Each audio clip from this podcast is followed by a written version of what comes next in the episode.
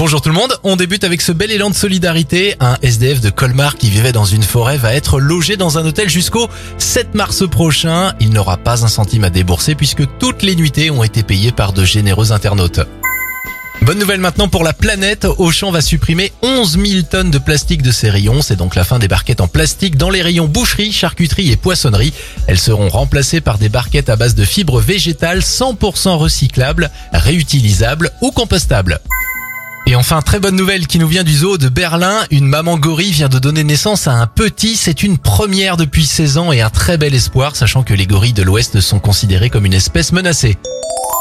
C'était votre journal des bonnes nouvelles. Vous pouvez le retrouver tout de suite en replay sur notre site internet et notre application Radioscoop.